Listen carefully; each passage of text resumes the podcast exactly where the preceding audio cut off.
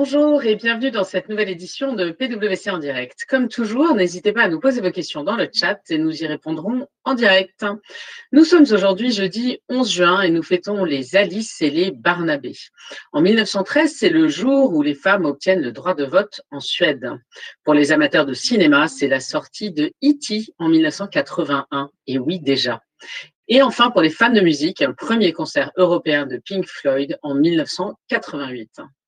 Dans l'actualité aujourd'hui, avis à ceux qui ont prévu de rejoindre le bord de mer cet été, la qualité des eaux de baignade est en progression constante en Europe, selon un rapport de l'Agence européenne pour l'environnement.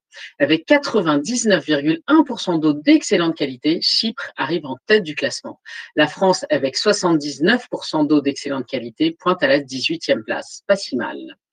Malgré la crise du coronavirus et son impact sur les ventes du groupe, Apple bat de nouveaux records à Wall Street il dépasse aujourd'hui 1500 milliards de valorisation boursière. Vous avez bien entendu. C'est une première à Wall Street. Livraison de repas. Just Eat avale Grubhub pour 7 milliards de dollars. La combinaison Just Eat Takeaway et Grubhub va devenir le numéro un mondial de la livraison de repas en ligne en dehors de Chine. IBAN First se renforce avec 21 millions d'euros. La fintech tricolore attire les investisseurs français pour développer sa technologie de transfert de fonds internationaux entre entreprises.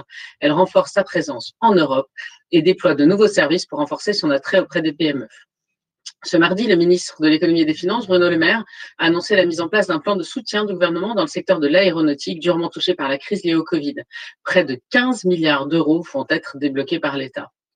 Montagne russe dans la distribution. La pandémie de coronavirus a largement modifié les habitudes de consommation des Français.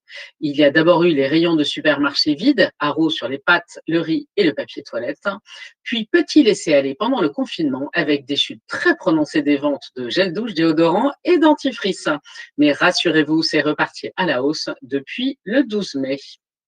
Place à notre sujet du jour, comment faire face aux fake news et protéger la réputation de votre entreprise? J'ai le plaisir d'accueillir aujourd'hui Sandrine Culafros-Jovert, avocate spécialisée en droit du numérique, Xavier Lepage, spécialiste en corporate intelligence, et Lionel Yamal, avocat en charge de contentieux et des procédures collectives. Bonjour à tous les trois. Bonjour. Bonjour Cécile. Bonjour Cécile. Xavier, peut-être une, première question. Euh, j'ai envie de te poser la question de façon un peu, euh, un peu taquine. Après l'épidémie du coronavirus, est-ce qu'on assiste à une épidémie des fake news? Qu'est-ce que c'est finalement? Alors, effectivement, euh, les fake news, on, en parle depuis, depuis un petit bout de temps. Euh, les fake news, on peut les, définir euh, comme étant finalement de l'information qui est délibérément fausse et qui circule. Ça peut être à couleur, ça peut être discret, mais ça reste faux et c'est lancé en connaissance de cause vers un public, une audience ciblée, afin d'obtenir un effet on peut donc rapprocher ça de l'idée de, désinformation, on peut rapprocher ça de l'idée de, manipulation orchestrée ou de propagande. La fake news, c'est donc une expression nouvelle pour désigner quelque chose d'ancien. Avant, la désinformation se diffusait dans la vraie vie euh, sur les marchés, au bistrot, autour de la machine à café. Maintenant, c'est sur les réseaux euh, en raison du potentiel de propagation. Et ça, c'est nouveau et c'est problématique. Merci beaucoup. Et, alors, du coup, en quoi c'est un problème au-delà des éventuels risques démocratiques? Finalement, quels sont les impacts pour nos entreprises? Alors, on en parle car euh, Internet est devenu un, canal de propagation, enfin un canal d'information majeur. Euh, aux États-Unis, 50% des gens déclarent ne s'informer que via Facebook et Twitter. Euh, des chercheurs du MIT ont, récemment montré qu'une information fausse se propageait six fois plus vite que de l'information vraie. Mais on en parle surtout parce que l'expression fake news, ça a été élu expression de l'année en 2017 par le dictionnaire anglais le Collins pour deux grandes raisons. La première, c'est que c'est devenu l'expression préférée de Donald Trump, le président américain, pour qualifier via son compte Twitter certaines informations qui sont critiques à son égard. Et la seconde, c'est lié au contexte électoral euh, américain de 2016 et à la campagne euh, britannique euh, concernant le, Brexit, avec toute l'affaire Cambridge Analytica, Facebook et l'influence d'un certain nombre d'électeurs derrière. Donc c'est un problème Mais euh, ce n'est pas toujours un problème. La, fake news, ça peut être drôle. Par exemple, lorsque le Garofi, site parodique, annonce il y a quelques jours que Bachar el-Assad va soutenir les manifestants modérés aux États-Unis, ça peut faire sourire. Euh, la fake news, ça peut être utile. Souvenez-vous, euh, lorsque les Alliés, pendant la Seconde Guerre mondiale, intoxiquent les Allemands à propos du lieu réel du débarquement, c'est finalement utile. Donc, si on prend un petit peu de, un petit peu de recul, c'est problématique pour les États, c'est problématique pour les, pour les entreprises pour les États lors des crises internationales sur lesquelles on est, impliqué, parce qu'on dit souvent que la, vérité est la première victime de la guerre, et euh, l'ensemble des parties prenantes dans, un conflit vont utiliser la fake news ou la désinformation pour chercher à avoir un, avantage sur, sur, sur les autres.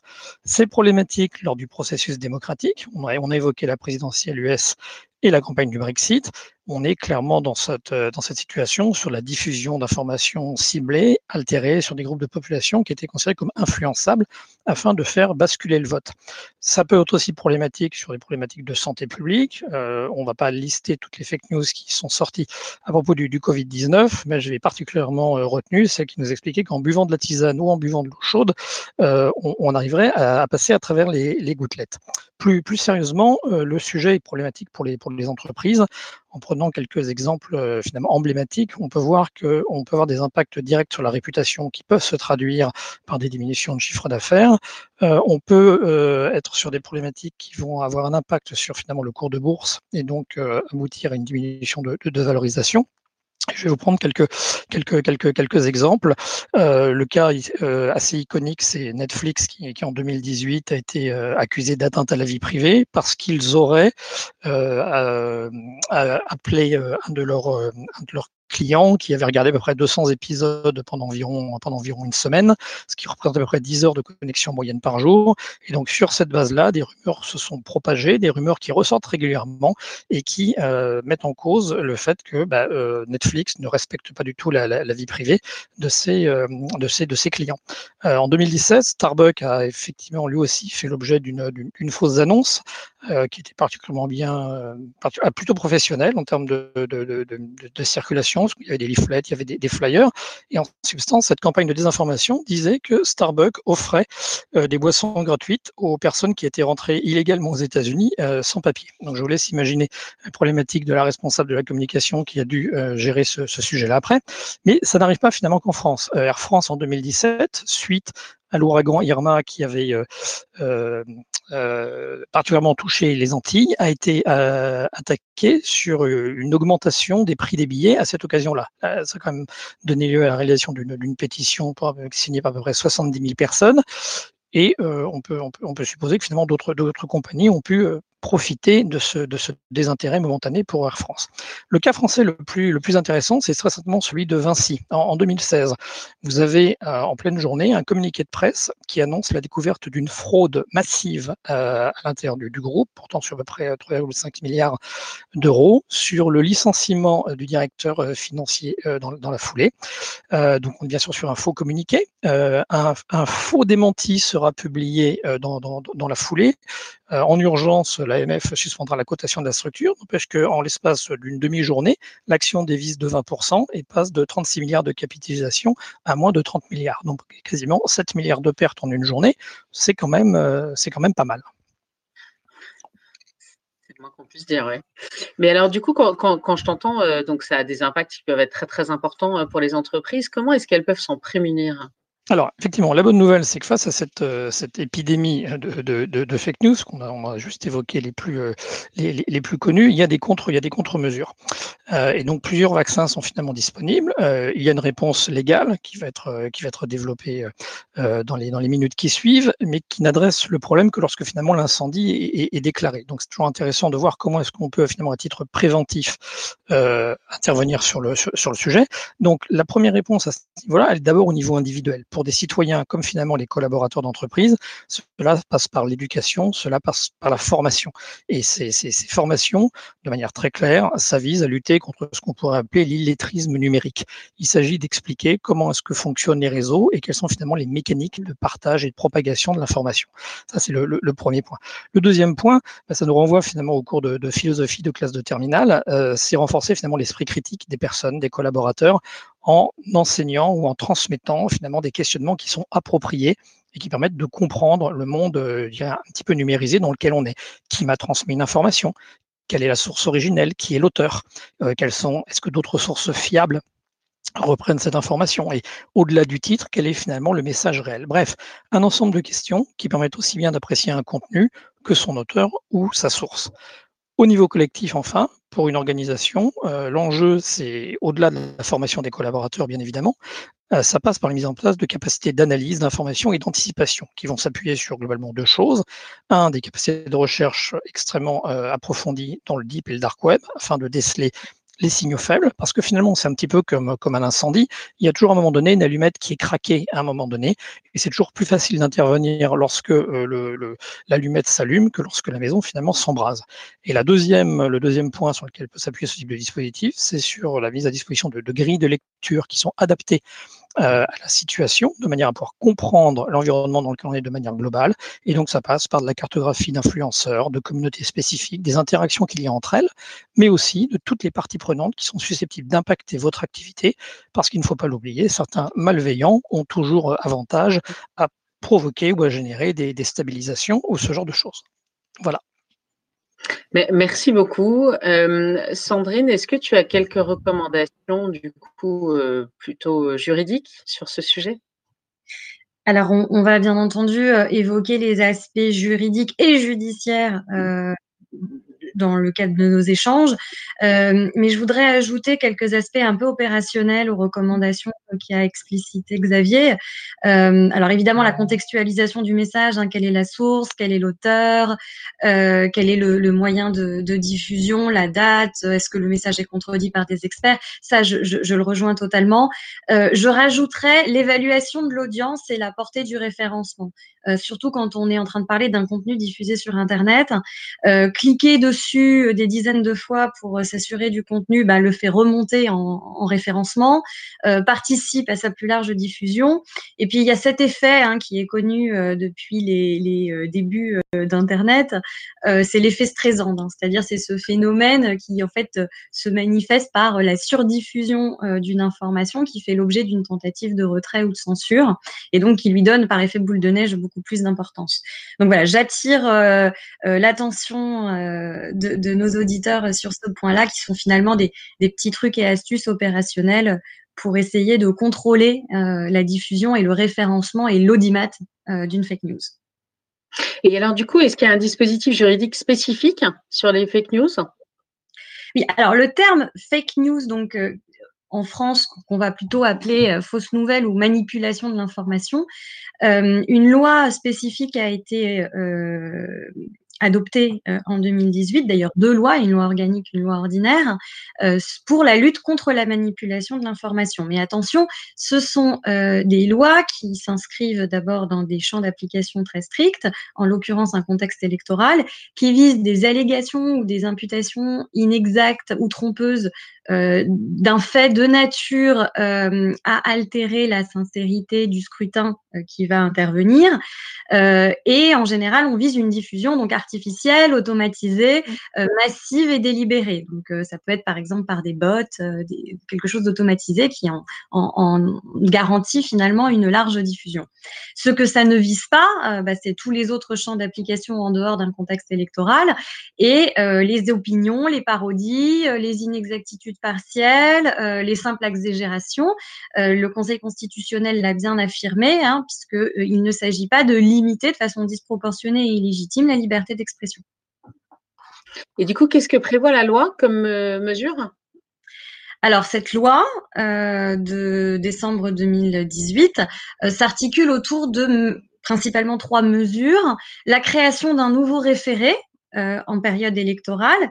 Donc, on est sur une euh, action judiciaire. Euh, de nouvelles attributions du Conseil supérieur de l'audiovisuel et des nouvelles obligations à la charge des opérateurs de plateformes en ligne. Donc, par exemple, le référé, donc c'est pendant un délai de trois mois précédant les, les périodes électorales, euh, donc précédant l'élection hein, euh, concrètement, euh, on peut saisir le juge des référés spécialisés devant le tribunal judiciaire, puisque maintenant c'est le tribunal judiciaire, pour obtenir une décision dans un délai assez, assez court hein, de, de, de, 48 heures pour supprimer les allégations ou imputations donc, qui font l'objet du litige. Euh, donc, il revient au juge d'apprécier finalement le, le caractère euh, trompeur hein, ou inexact. Euh, il faut encore une fois que cette inexactitude ou ce caractère trompeur soit manifeste. Ça, c'est une obligation qui a été rappelée par le Conseil constitutionnel. Euh, et bien entendu, la conséquence, c'est que le juge va pouvoir euh, ordonner finalement la, la suppression hein, auprès des hébergeurs et des fournisseurs d'accès à Internet bah, du contenu. Voilà. Donc euh, ça c'est la première mesure. Ensuite, la seconde mesure sur le CSA, donc le Conseil supérieur de l'audiovisuel, euh, c'est euh, une, institution qui peut euh, donc refuser la conclusion de conventions de diffusion de services quand il y a un risque grave euh, à une série de droits, donc notamment la liberté, les intérêts fondamentaux de la nation. Euh, ce refus de, de, conventionnement, évidemment, peut être contesté, euh, contesté pardon, devant euh, le, le, juge administratif, le cas échéant. et un point qui est intéressant et, et important, c'est que le Conseil supérieur de l'audiovisuel peut empêcher, suspendre ou, ou interrompre hein, même la diffusion de services de, de, oui, de télévision, télédiffusion par des entreprises qui sont contrôlées ou sous influence d'un État étranger euh, et qui bien entendu dont le contenu porterait atteinte aux, intérêts fondamentaux de la nation toujours. Donc euh, c'est un mécanisme qui finalement euh, va contrer, ou en tout cas va lutter contre les tentatives de déstabilisation politique sous autorité étrangère. Voilà. ensuite, les plateformes, alors elles ont une obligation de mettre en place un certain nombre de mesures. Alors, ce sont des mesures pédagogiques pour euh, justement euh, aider à la hum, à la lutte contre ce que disait Xavier, l'illettrisme numérique. Hein, donc, par exemple, des contenus d'information, l'éducation aux médias, mais également des mesures pour signaler la présence de fausses informations avec des algorithmes, promotion de, de, contenus plutôt issus euh, d'entreprises, d'institutions, d'agences de presse, hein, donc des, acteurs, on va dire, certifiés. Euh, et enfin, euh, la désignation euh, d'un interlocuteur sur le territoire français pour lutter contre la désinformation et ce type de comportement d'une façon générale. Donc, je, dirais que voilà, il y a trois choses à, finalement à retenir de, ce dispositif juridique. C'est que d'abord, il s'inscrit dans un contexte électoral, hein, donc un champ d'application limité, que ces textes ne doivent pas emporter une application qui serait contraire à la liberté d'expression. donc c'est pour ça que le Conseil constitutionnel a veillé à apporter certaines réserves et que les tribunaux euh, quand des cas se présentent à eux, euh, sont très vigilants à l'application des textes. Et enfin, euh, et, là, ça me permet aussi d'ouvrir de, de, la voie vers les autres dispositifs juridiques qui existent. il y avait un cadre préexistant hein, à ces lois sur la manipulation de l'information. Il y avait déjà plusieurs dispositions dans la loi de 1881 sur la liberté de la presse, mais également dans le code pénal, le code électoral et la loi pour la confiance en l'économie numérique. Merci beaucoup. Euh, Lionel, est-ce que tu peux nous parler un peu des mesures envisageables euh, avant d'aller euh, en justice? Oui, euh, comme le dit Sandrine, euh, c'est un sujet qui euh, existe depuis très très longtemps et un des premiers éléments de réponse, c'est le fameux droit de réponse dont on a tous entendu parler, qui est la, le premier outil dans, dans, dans, en cas de, de fake news. le droit de réponse, c'est un droit qui est prévu donc déjà dans la loi de 1881, qui a été étendu à la presse audiovisuelle et maintenant bien évidemment à tout ce qui relève du message sur Internet. Donc, tout type de message est concerné par le droit de réponse et euh, notamment donc les écrits, euh, euh, les vidéos. Et toute personne, qu'elle soit physique ou morale, a le droit de solliciter un droit de réponse dès lors qu'il est mise en cause. Donc, vous voyez, il y a une simplicité d'utilisation de, ce droit de réponse et c'est très important parce que cette simplicité, je, je, je vous l'évoquerai après, elle répond aussi à un impératif de rapidité. Euh, il faut pouvoir aller vite dans, dans, dans, dans ce type de, de, sujet. Et le droit de réponse, par sa simplicité, elle permet de répondre à ce, ce souci de rapidité. Alors, comme je vous disais, il y a tout type de messages qui, euh, qui, peuvent être concernés par ce droit de réponse. Il y a quand même un point important qui me semble intéressant à souligner, c'est la question des forums de discussion, parce que c'est là, actuellement, c'est là où on voit le plus de sujets euh, qui peuvent euh, nécessiter un droit de réponse. Et dans cette hypothèse-là, le droit de réponse n'est pas toujours euh, facile à mettre en œuvre parce qu'un forum de discussion pur et simple n'est pas euh, euh, un, objet dans lequel on peut apporter une réponse. Il faut en revanche pouvoir, on peut en revanche pouvoir l'invoquer dès lors qu'il s'agit d'un forum de commentaires sur un article, par exemple, qui est mis en place par un éditeur. Alors, quel type de réponse on peut proposer? Et c'est là où euh, c'est important euh, de euh, bien étudier ça avec nos clients, avec euh, les responsables de la communication, les responsables financiers ou les responsables opérationnels du sujet, puisque il faut toujours éviter euh, une réponse véhémente, même si on a toujours envie, on se sent euh, agressé ou on a envie de répondre avec une certaine ferveur. Eh bien, l'idée du droit de réponse, il faut le prendre à froid. Et mon conseil, c'est toujours de répondre de façon mesurée et la plus objective possible deux, objectifs à ce type de réponse. D'abord, c'est de fournir la véritable information. Et la deuxième, c'est en termes de communication, euh, c'est euh, d'apparaître comme étant le plus sérieux possible à cette, euh, à cette fausse information. alors, au-delà de ce droit de réponse, qu'est-ce qu'il y a d'autre comme procédure? Quelles sont les procédures habituelles qu'on peut comme je l'ai dit, le droit de réponse n'a pas une vocation judiciaire, puisque c'est un simple courrier où on va s'adresser à un éditeur pour lui dire moi je souhaite répondre à partir du moment où il y a un refus, par exemple, de cet éditeur, on passe à une phase judiciaire. Et le droit de la presse, le droit de la responsabilité, c'est une phase judiciaire. Et c'est important euh, parce que, comme le disait Sandrine, c'est un moment où il faut mesurer à quel point on veut aller, puisque à partir du moment où on passe en une phase judiciaire, eh bien, on va donner de l'écho à la fausse information. Donc, il faut vraiment s'assurer que l'audience que l'on va donner à une fausse information mérite un tel niveau de réponse. Et comme donc à partir, par exemple, si on refuse un droit de réponse, ce qui, je l'avoue, est rare euh, dans, chez les éditeurs de refuser un, droit de réponse. Mais s'il y a un refus, eh bien, on passe à une phase judiciaire et le refus d'information est une amende, enfin, est une infraction et qui est susceptible d'une amende de 3 750 euros. Les deuxièmes euh, éléments qu'on connaît euh, un peu plus, parce qu'on en a tous entendu parler, c'est la fameuse diffamation. Et à partir du moment où il y a euh, un message, une information qui correspond à une atteinte à l'honneur et à la considération d'une personne, physique ou morale, on peut saisir un tribunal, alors que ce soit correctionnel ou un tribunal civil, pour faire euh, condamner le, euh, le journaliste ou même l'éditeur et l'organisme de presse ou l'organisme de diffusion euh, de euh, l'information diffamante. Petite précision euh, en la matière, la diffamation, c'est une infraction et une action en responsabilité dont la procédure est extrêmement byzantine. Vous avez des conditions de recevabilité, des procédures et des délais de prescription qui sont imposants. Ça a une conséquence, comme je vous disais, sur la question de la rapidité. Parce que la réponse judiciaire qui va être apportée à une information fausse ou diffamante, eh bien, elle est souvent à rebours de la première information.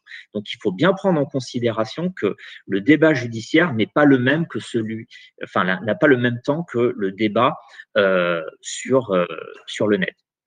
Et Dernier élément qui me semble euh, intéressant, c'est le dénigrement. Parce qu'on l'a vu, la diffamation, si on peut être euh, un peu en, simplifiant, et concerne plus les personnes que euh, les produits et les services. Et le dénigrement est une action en responsabilité, en concurrence déloyale, pour utiliser un terme un peu plus commercial, qui va viser un message qui touche euh, la notoriété d'un produit ou d'un service. Il s'agit là d'une action en responsabilité civile, beaucoup plus classique, et dans lequel on va s'attacher à relever une faute, un préjudice qui causait à ce produit ou ce service.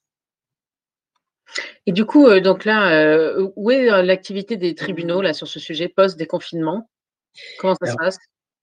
Comme je l'ai dit, il s'agit d'une, euh, enfin, de, de, réponse judiciaire et donc euh, à ce jour, euh, la, justice, elle a aussi été profondément touchée hein, par le confinement, la période de déconfinement et l'activité judiciaire, elle a été mise entre parenthèses. J'étais avec un conseiller de la cour d'appel de Versailles qui me disait, qui me parlait d'un shutdown de la justice française en cette période.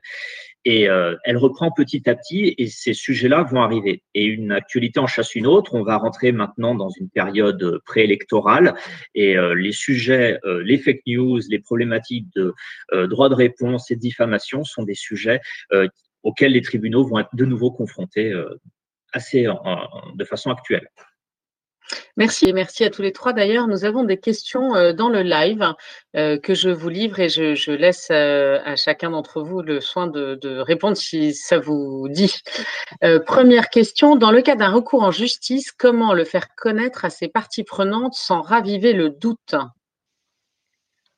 Alors, dans le cas d'un recours en justice, comment faire connaître à ses parties prenantes? Alors, un recours en justice, de toute façon, est toujours une mesure dans laquelle on va euh, assigner ou faire citer les personnes en question. Donc, ils seront partie du débat public. Après, je vous avoue qu'en fonction de la notoriété euh, euh, du sujet, la presse n'est jamais très loin dans ces, dans, dans ces affaires-là.